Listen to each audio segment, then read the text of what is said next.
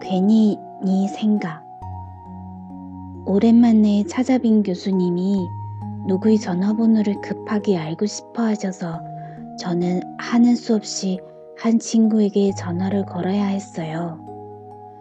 전화를 건 친구는 제가 2년 전에 헤어진 여자친구의 절친한 친구였죠.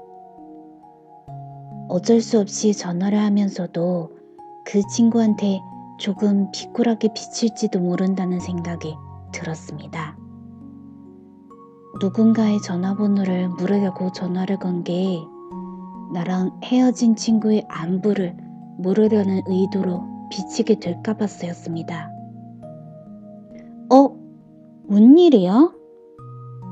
먼저 전화 받는 목소리부터가 전화 걸 일 없는 사람인데 전화를 받았다는 식입니다.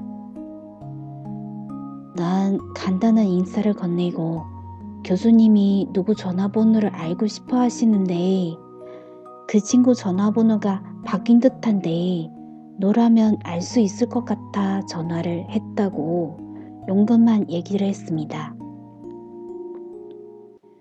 괜한 전화를 한 것 같다 싶었습니다.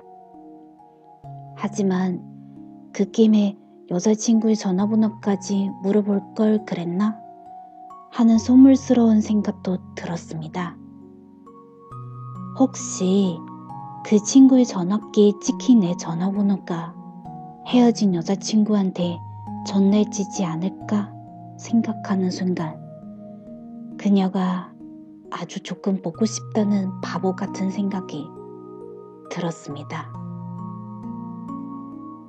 다 깨끗이 잊었다고 생각했는데 세상에서 완벽하게 지웠다고 생각했는데 슬며시 번져오는 이건 뭘까요?